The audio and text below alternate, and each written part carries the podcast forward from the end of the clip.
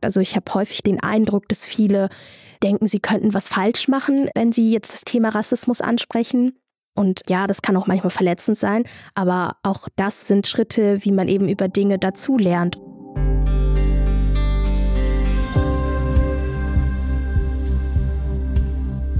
Herzlich willkommen bei einer neuen Folge von Frau Doktor übernehmen Sie. Ich bin Julia Rotherbel, Chefredakteurin der Apothekenumschau. Unser Thema heute ist ein sehr wichtiges, nämlich Rassismus in der Medizin. Unsere Gästin ist Chagana Shanmuganathan. Sie ist Medizinstudentin und forscht zum Thema Rassismus unter Medizinstudierenden. Ich freue mich sehr, dass du heute da bist. Hallo. Ja, vielen Dank, dass ich heute dabei sein darf. Ich freue mich, bin auch schon ein bisschen aufgeregt und gespannt auf die Fragen. Frau Doktor, übernehmen Sie. Ein Podcast von Gesundheit hören und Apothekenumschau Pro. Ich sage nochmal, wie diese Arbeit ganz korrekt heißt. Empirische Untersuchung zu Rassismus in der Medizin mit Blick auf Medizinstudierende. Ja, genau richtig. Meine erste Frage, die sich wahrscheinlich viele stellen, wie bist du auf dieses Thema gekommen? Ja, also das Thema Rassismus verfolgt einen ja sicherlich sowieso schon oder mich besonders schon in meiner pflegerischen Ausbildung ähm, beispielsweise. Und letztendlich, dass ich zum Forschen dazu gekommen bin, war einfach, dass ich die Ausschreibung gelesen habe von dem Institut für Ethik und Geschichte der Medizin. Da gibt es so ein Portal, worüber man sich informieren kann, was gerade für aktuelle Forschungsthemen mhm. ausgeschrieben sind. Und als ich das gelesen habe, habe ich gedacht, ja gut, das ist doch ein Thema, da kann ich mir vorstellen, auf jeden Fall zu forschen. War dann auch so, hm, kann ich das denn überhaupt? Also bringe ich überhaupt die Mittel mit, dieses Thema auch auf Forschungsebene anzugehen? Und ähm, war einfach mutig, habe mich noch im Umfeld ein bisschen erkundigt und äh, habe mich dann einfach beworben und bin total glücklich, dass es dann auch geklappt hat. Du hattest jetzt angesprochen, dass du selbst auch Rassismuserfahrungen gemacht hast. Deine Eltern kommen aus Sri Lanka, du selbst bist in Deutschland geboren. Magst du einfach erzählen, was dir so passiert ist? Genau, also Rassismuserlebnisse habe ich zum einen, wie du gerade schon richtig gesagt hast, auch persönlich erlebt. Eben das Aussehen ist eines mhm. dieser Punkte und das ist mir eben auch schon oft äh, in der Schulzeit aufgefallen, aber jetzt im Gesundheitswesen betrachtet, vor allen Dingen auch in der Ausbildung. Ich äh, arbeite und habe auch lange als Gesundheits- und Krankenpflegerin gearbeitet und es war halt dieses typische, man kommt irgendwo rein, ich habe mich vorgestellt, hallo, ich bin Shagana, ich bin heute für Sie zuständig und die erste Frage, die kam, ist, hey, wo kommst du denn her? Also teilweise mhm. auch direkt geduzt und man fragt sich dann so, hä, wieso werde ich das jetzt gefragt? Und dann fällt mir immer wieder ein, ach ja, stimmt, ich sehe ja nicht so aus, als wenn ich hier aus Deutschland kommen könnte offensichtlich und die Menschen sind neugierig neugierig und wollen das jetzt wissen. Und je nachdem, wie meine Kapazitäten sind, lautet dann die Antwort irgendwie, ja, ich komme gerade aus dem Pflegearbeitsraum oder ja, ich weiß halt, was sie hören wollen, sagt dann direkt, ja, meine Eltern kommen aus Sri Lanka. Mhm. Und äh, das ist nervig, weil einem dann immer von außen vermittelt wird, äh, man würde nicht dazugehören. Und das ist auf Dauer halt eben auch verletzend. Und was aber auch eben eine große Erfahrungsdimension darstellt, ist das, was ich so beobachtet habe. Also Menschen, die beispielsweise Migrationshintergrund haben, die eine Sprachbarriere haben, die vielleicht auch äh, nicht typisch deutsch aussehen, dass die eben auch von Behandlerinnen, Mitpatientinnen, mit Studierenden eben auch ähm, rassistische Diskriminierungserfahrungen erleben. Gab es da dann den Austausch in der Kollegenschaft?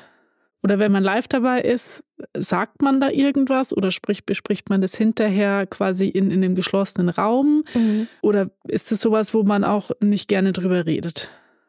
Ja, also das ist auch immer ein bisschen unterschiedlich, wie die Kapazitäten gerade sind. Also gerade ähm, im Gesundheitswesen ist ja viel zu tun. Ähm, man funktioniert da manchmal einfach nur, mhm. aber ich muss sagen, dass Kolleginnen sehr wertvoll sein können und das ist die erste Anlaufstelle auf jeden Fall. Und auch die Vorgesetzten, wenn man da zu denen eben ein gutes Verhältnis hat. Und es ist äh, interessant, dass man es eben doch eher mit sich und seinem privaten mhm. Umfeld mhm. ausmacht. Gut, Kolleginnen sind auch häufig Freundinnen.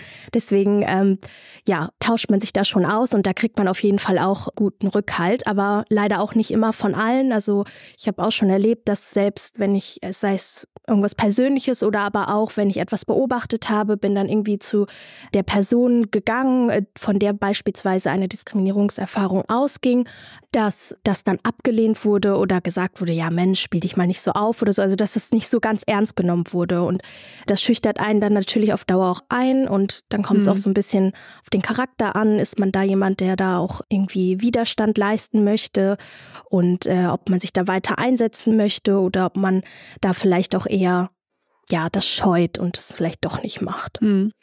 Mir ist aufgefallen, dass was Rassismus in der Medizin anbelangt, gibt es vor allem Untersuchungen, noch wenige, aber zumindest gibt es welche zum Thema Patientinnen und Patienten. Also wie ja. fühlen sich Menschen zum Beispiel mit Migrationshintergrund oder äh, mit anderer Hautfarbe im Gesundheitswesen hier aufgehoben, akzeptiert, behandelt. Aber ja. Es gibt, glaube ich, kaum Untersuchungen zum Thema, wie das eigentlich in Bezug auf Kollegenschaft bei Ärztinnen, Krankenpflege und so weiter ist. Würdest du da eigentlich unterscheiden? Oder sagst du, das spielt eigentlich keine Rolle, hm. gegen wen sich das richtet? Genau, äh, das ist richtig. Also es gibt äh, tatsächlich schon einige Studien, gerade aus Patientinnen-Sicht. Und was du gerade angesprochen hast, also auch aus Ärztinnen-Sicht, gibt es schon Forschungsarbeiten, wo aber der Blick vor allen Dingen gefehlt hat und weswegen das eben auch meine Forschungslücke war, wo ich jetzt quasi nachgehe, ist der Blick auf Medizinstudierende. Mhm. Und ich denke, es ist wichtig, dass man jede Perspektive einmal abbildet. Und die der Medizinstudierenden stellt in der Hinsicht eine wichtige Perspektive dar, dass sie vielseitige Erfahrungen machen. Das Studium geht sehr lang. Es sind nicht wenig Medizinstudierende in Deutschland. Man macht teilweise auch Auslandserfahrungen, aber vor allen Dingen ist man in verschiedenen Bereichen eingesetzt, sei es in der Lehre, sei es in Arztpraxen, sei es im Krankenhaus. Und daher denke ich, ist es sehr wichtig, eben auch diese Einblicke besonders ungesondert anzuschauen. Und auch gerade wenn es um das Thema Lehre und Ausbildung der zukünftigen Ärzte Ärztinnen geht, auch schon sensibel für zu sein. Und das untersucht quasi meine ähm, Forschungsarbeit. Ich mache das in Zusammenarbeit mit einer anderen Forschungsgruppe in Oldenburg. Die haben Medizinstudierende im Vorfeld interviewt. Die haben quasi eine qualitative Studie mhm. gemacht. Und aus diesen Studieninhalten sind teilweise auch Elemente für meinen Fragebogen, ich habe eine Umfragestudie gemacht, entstanden. Und es untersucht eben verschiedene Dimensionen von Rassismus, also sei es, was Studierende darunter verstehen, vor allen Dingen zum Beispiel die Begriffe Rasse und Race, die ja im medizinischen Kontext wichtig zu verstehen sind, da sie auch häufig in Studien beispielsweise auftauchen als Risikofaktoren. Und da gibt es auf jeden Fall sehr große Uneinstimmigkeiten, das merkt man im Verständnis. Dann welche Erfahrungen Medizinstudierende machen. Auch da findet ein Wandel statt, also dass auch immer mehr Menschen, wo die Eltern vielleicht eine Migrationsgeschichte haben, eben jetzt auch in Deutschland anfangen zu studieren. Es gibt auch viele, die aus dem Ausland kommen und hier studieren. Und das sind eben auch besondere Erfahrungen, die Platz finden sollten. Und auch hier wieder die Sensibilität, ob sie auch Erfahrung bei anderen Menschen mitkriegen, mhm. also ob sie dann Gespür für haben. Aber trotzdem quasi sind die Teilnehmenden wahrscheinlich hauptsächlich weiß. Genau, das wurde in der Umfrage auch abgefragt. Mhm. Also die Umfrage ist natürlich auf komplett freiwilliger Basis.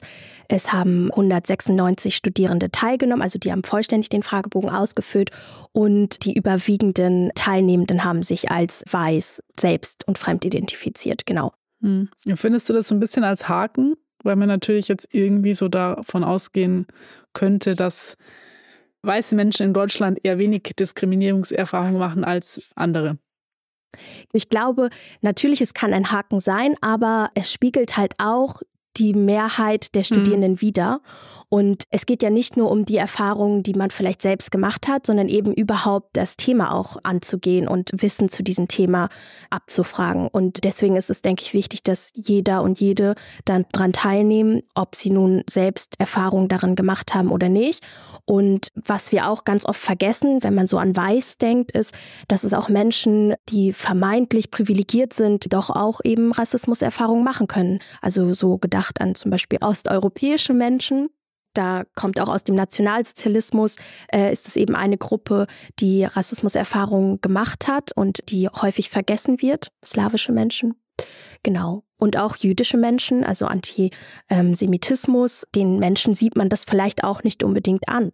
Und die würden sich vielleicht auch als weiß positionieren, mhm. aber haben halt aufgrund ihrer religiösen Komponente eben doch auch Rassismuserfahrungen.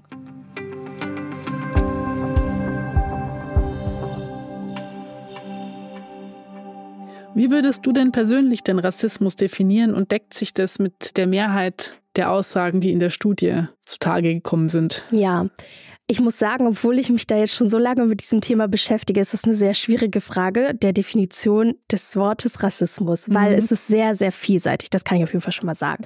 Deswegen, also für mich, Rassismus als Definition ist jegliche Form der Unterscheidung Kategorisierung und demnach auch Bewertung und auch häufig eben schlechter Bewertung bestimmter Bevölkerungsgruppen, Menschen aufgrund von vermeintlichen Eigenschaften, sei es das Aussehen, die Sprache, mhm. genau. Und das ist eben historisch gewachsen und es hat immer den Fokus, Machtverhältnisse zu schaffen und eben auch Menschen zu unterdrücken.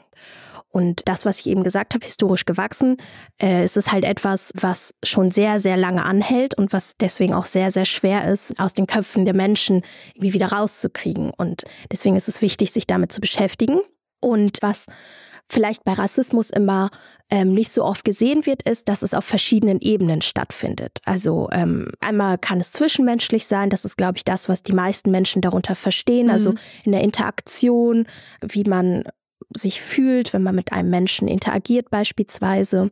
Aber es kann eben auch strukturell sein, also dass es in Institutionen verankert ist, sei es Zugang zur Bildung, zu Gesundheit vor allen Dingen auch, dass das eben auch Ebenen von Rassismus sind, die man häufig eben nicht unbedingt sieht. Hm.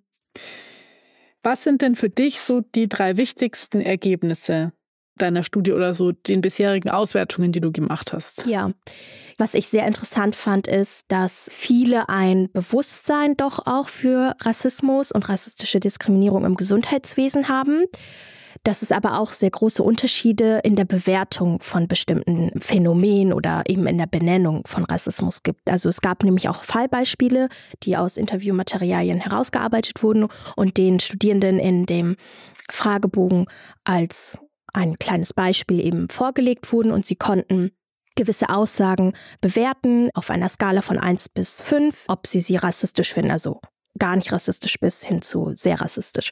Und einige Aussagen wurden halt sehr unterschiedlich bewertet von den Teilnehmenden. Und das muss ich sagen, finde ich sehr interessant und spiegelt das auch eben so ein bisschen wider, dass es unterschiedlichen Diskurs zu diesem Thema gibt und eine unterschiedliche Sichtweise. Hm. Kannst du ein oder zwei Beispiele für so eine unterschiedlich bewertete Situation nennen?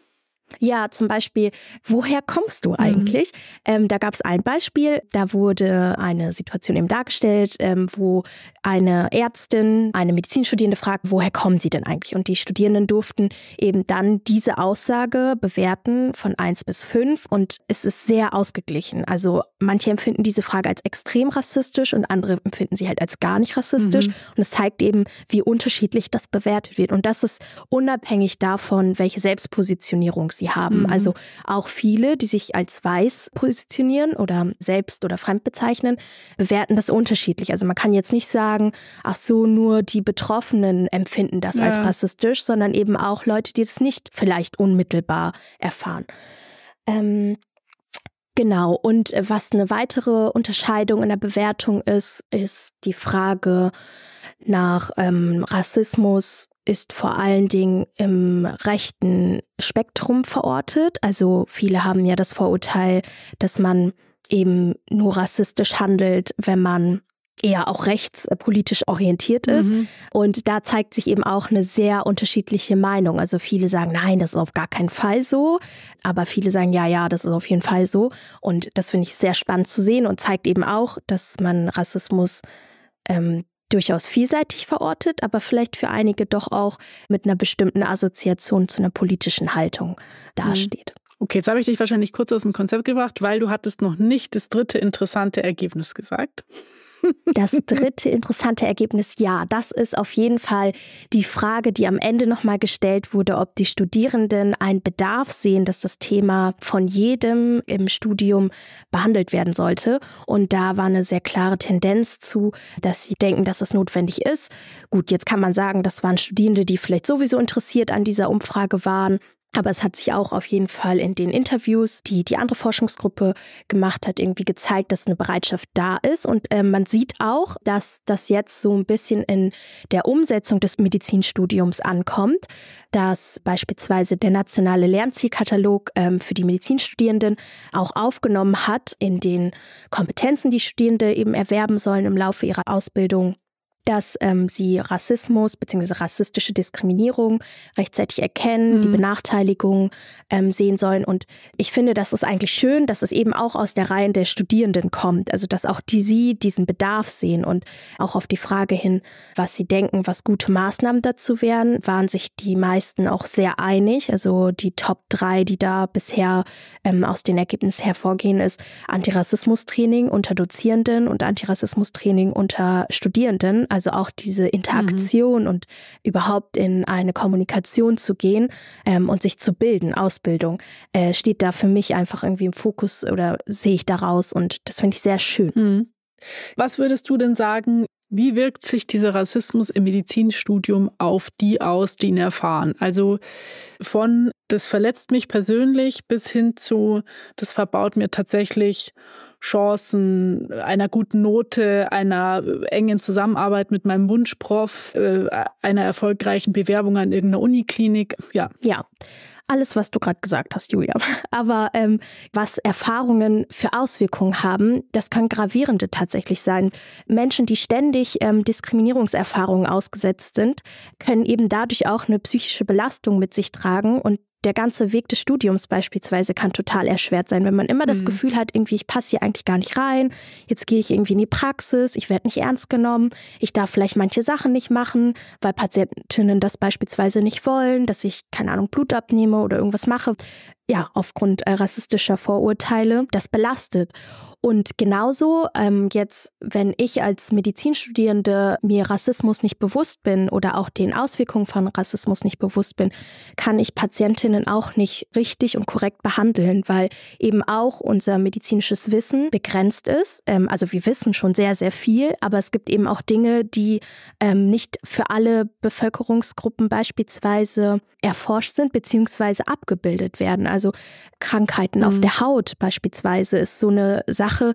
Da gibt es auch tolle Forschungsarbeiten zu, auch aus Reihen der Medizinstudierenden, die Lehrmaterialien untersucht haben und eben nochmal aufgezeigt haben, dass es einfach bestimmte Krankheiten nur auf weißer Haut gezeigt werden. Und das ist ein Problem, weil man so eben auch Menschen nicht rechtzeitig behandeln kann und nicht korrekt behandeln kann. Deswegen sollte sich jeder eben auch den Auswirkungen bewusst sein.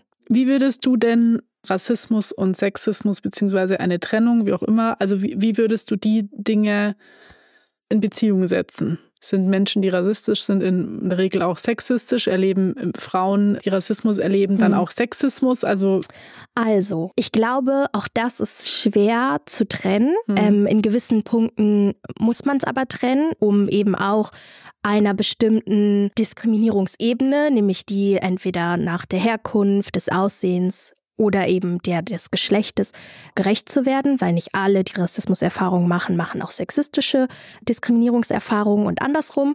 Aber es ist eben auch etwas, was sehr verwoben ineinander ist. Und da habe ich auch ein gutes Beispiel aus meiner Umfragestudie. Da wurden eben diejenigen gefragt, die ähm, angaben, selbst rassistische Diskriminierungserfahrung gemacht zu haben, anhand welcher Merkmale sie denn rassistisch diskriminiert wurden. Es waren mhm. 34 ähm, Studierende, die angegeben haben, dass sie eben selbst Rassismuserfahrung machen. Und davon haben ein bisschen weniger als die Hälfte, aber doch eine Mehrzahl, eben auch das Geschlecht angegeben. Mhm. Und dann habe ich mal nachgeschaut.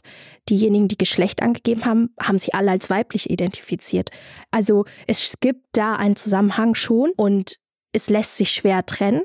Jetzt kann man sagen, gut, vielleicht ist es so, dass äh, Menschen, die sich als weiblich identifizieren, eben irgendwie auch sensibler für Diskriminierungserfahrungen sind, dass ihnen bestimmte Eigenschaften eher zugesprochen werden, die sich aber vielleicht auch auf rassistischer Ebene zusprechen lassen.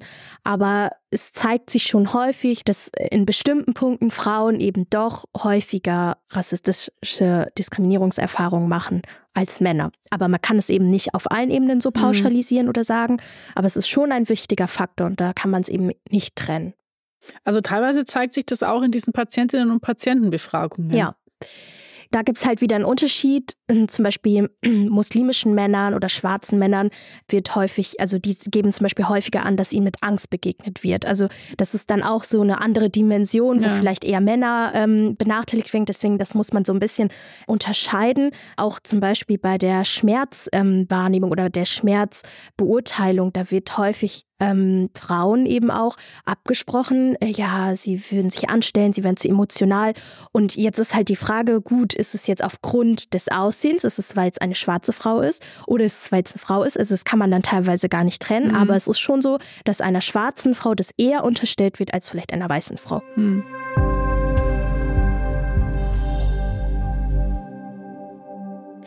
Du hattest jetzt schon die Lösungsansätze vorher angesprochen, mit auch den Schulungen. Mhm. Was wären denn so Dinge, die jeder und jede von uns quasi selber tun könnte, damit sich die Situation mhm. Bessert? Also selbst wenn jetzt keine Schulung angeboten werden würde. Ja, äh, Podcasts hören. Also ich glaube, sich zu bilden, das klingt immer so anstrengend und so, als wenn viele Hürden da auf einen zukommen, weil vielleicht keine Schulung angeboten wird oder weil an der Uni irgendwas nicht unterrichtet wird.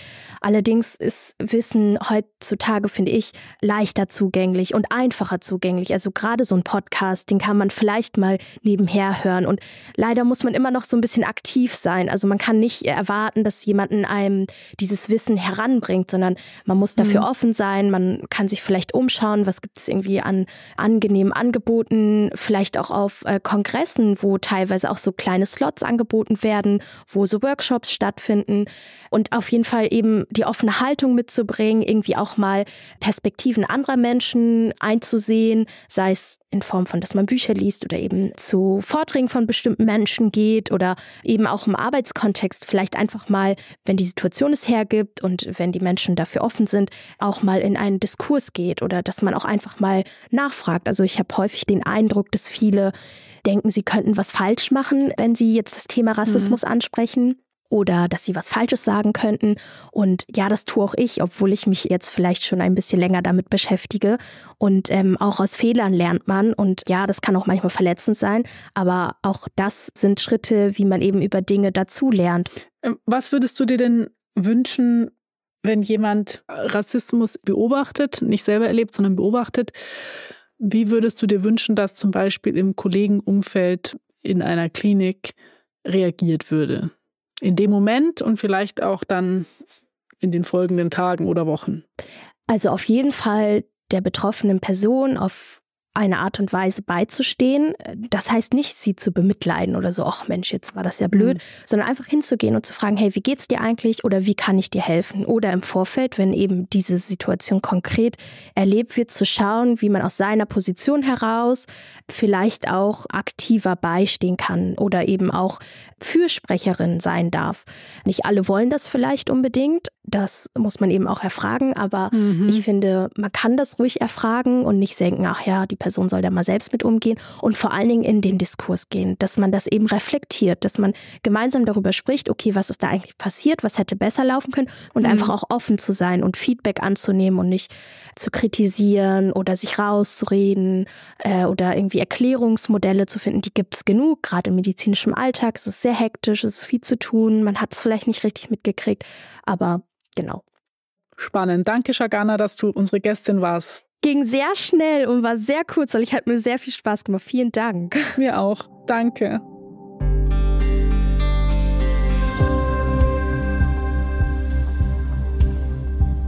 Wir haben ja gerade gehört, Weiterbildung hilft. Wir haben für alle, die sich zu dem Thema Rassismus in der Medizin, Rassismus unter Medizinstudierenden noch weiter informieren wollen, Links gesammelt, die ihr in den Show Notes findet. Und wir wollen auch darauf hinweisen, es gibt schon eine Folge von Frau Dr. Übernehmen Sie zum Thema Rassismus in der Medizin, nämlich die Folge 35, in der ich mich mit einer Assistenzärztin unterhalte. Hört gern mal rein. Eine neue Folge von Frau Dr. Übernehmen Sie erscheint alle 14 Tage neu, immer montags. Ein Podcast von Gesundheit hören und Apothekenumschau Pro.